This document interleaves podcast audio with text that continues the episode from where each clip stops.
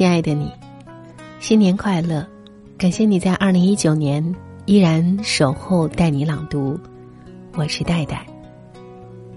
时间就是这样匆匆而过，又一年过去了，在过去的二零一八年，你都收获了些什么，又失去了些什么？今天和各位一起分享的这篇文章是：二零一八年，你最想撤回的操作是什么？前几天，知乎上组织了一个活动，叫“二零一八无法撤回”，大家开始纷纷缅怀、纪念、回忆、追视这并不圆满却已经过去的一年。这一年有快乐，也有遗憾。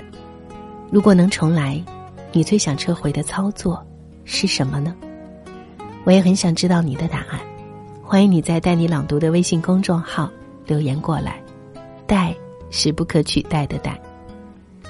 在知乎上最高赞的是自以为是的表达，裹足不前的挣扎，痛心疾首的掉发，以及自以为能重来就能够去撤回的笑话。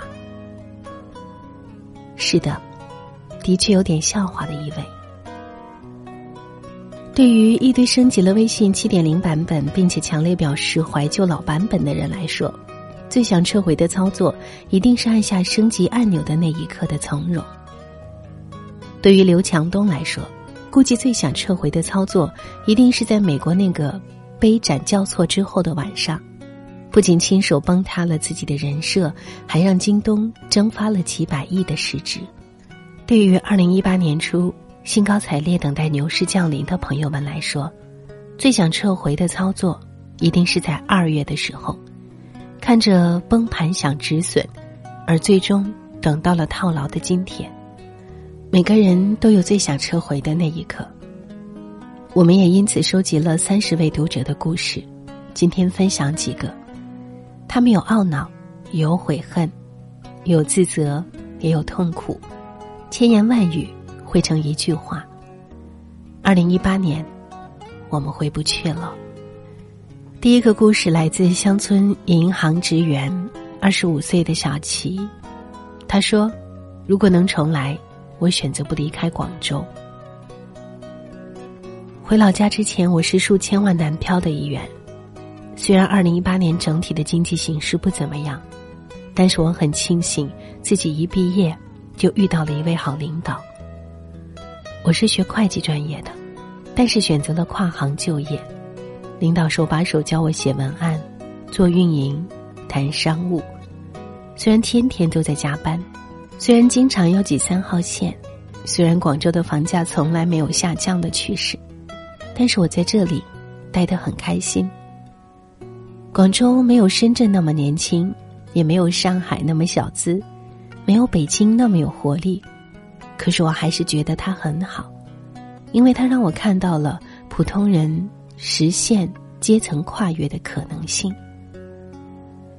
奈何承受不住家里人天天打电话。你一个女孩子天天在外面漂泊怎么行呢？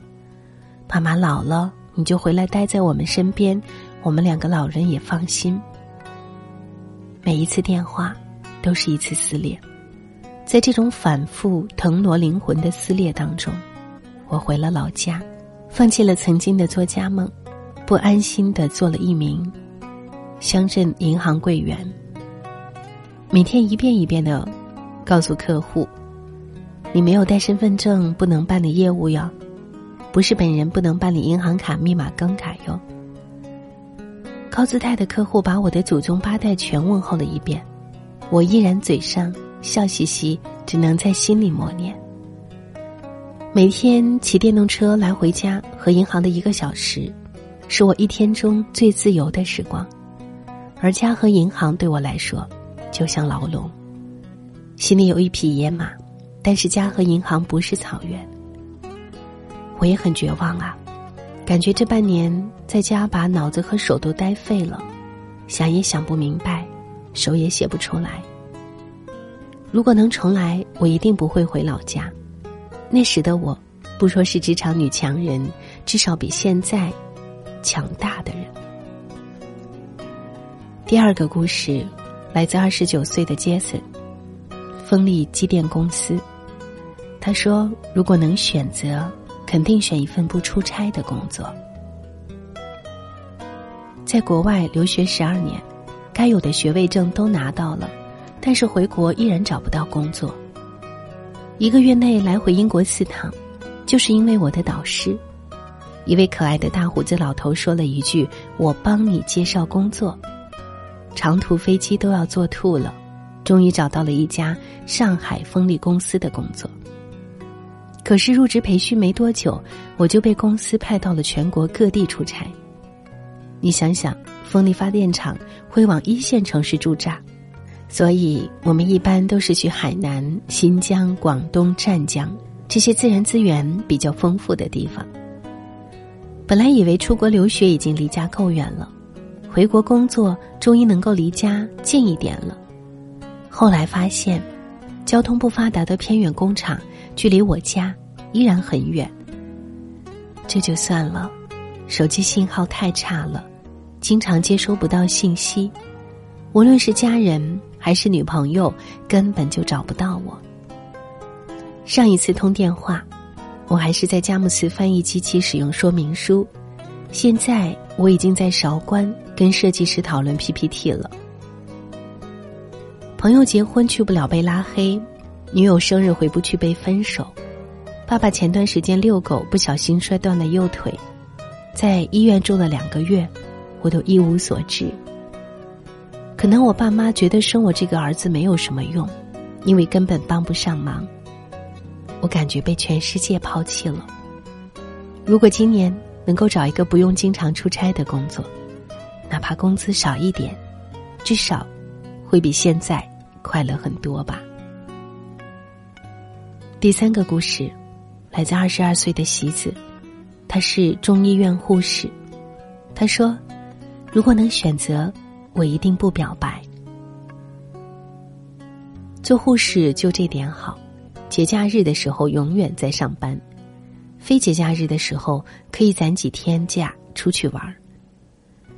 上班工作压力太大了，不缓解一下不行。于是乎，今年一月初，我一个人去了泰国。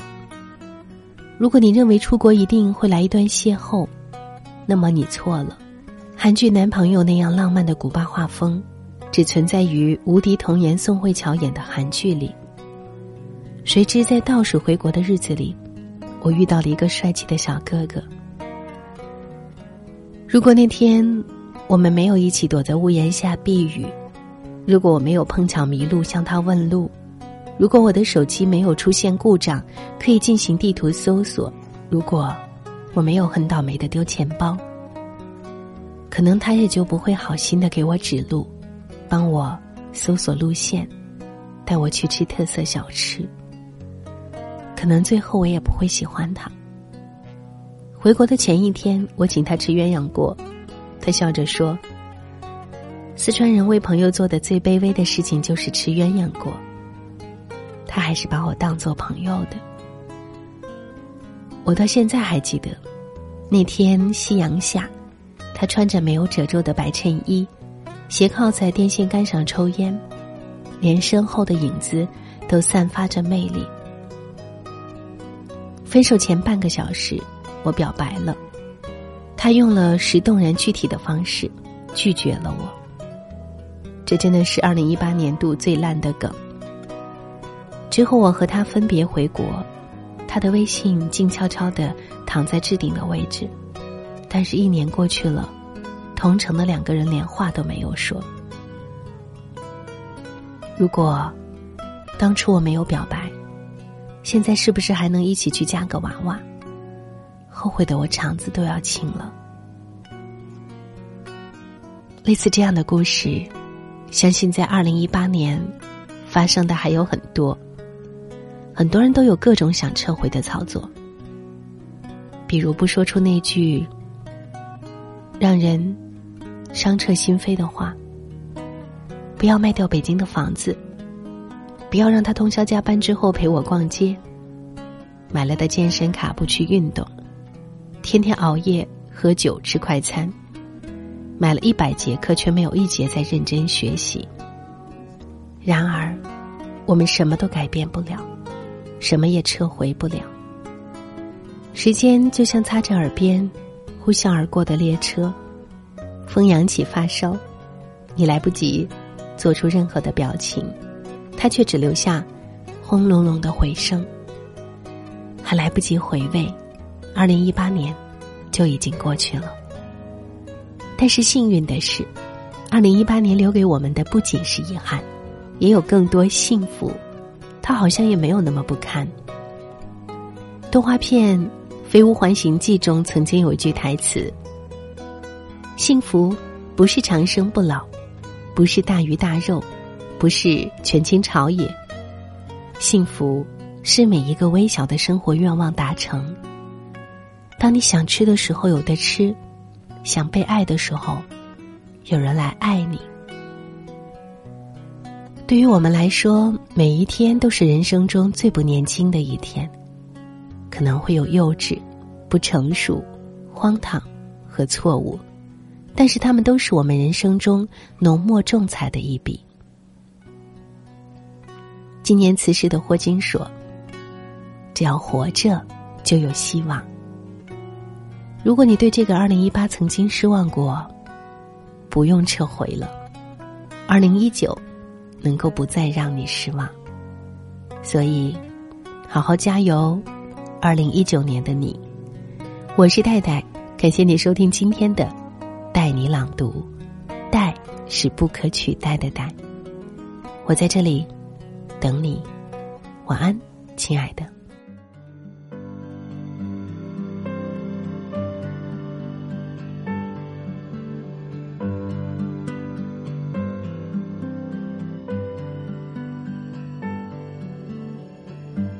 曾经在年少时广场忧伤，其实那年纪根本不知不觉的时光在流转，竟然忘了我一直在寻找，一直在寻找无忧无虑。的蓝天，一直在寻找没有忧伤的世界。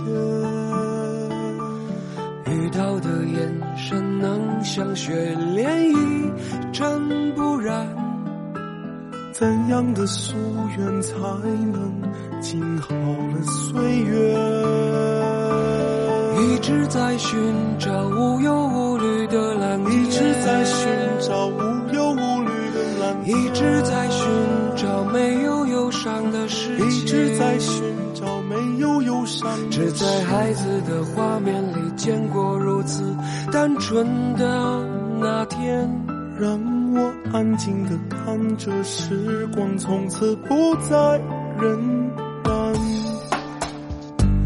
就为了如此单纯的容颜，就为了如此的。笑脸，如此的干净虔诚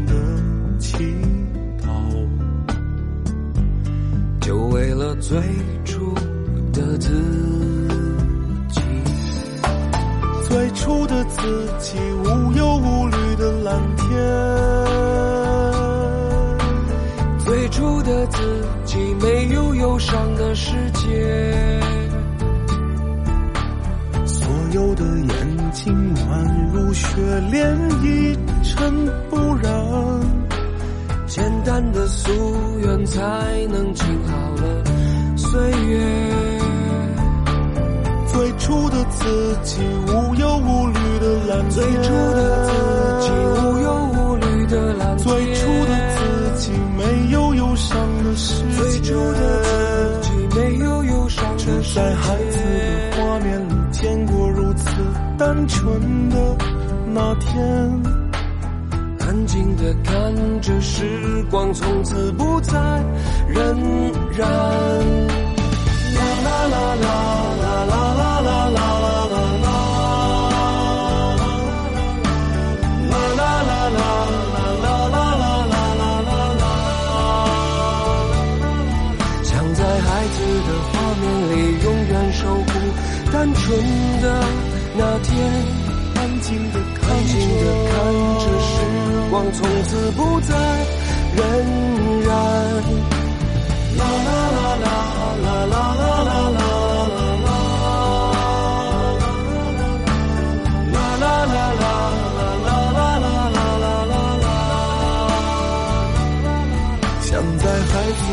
画面里永远守护单纯的那天，安静的安静的看着时光从此不再仍然，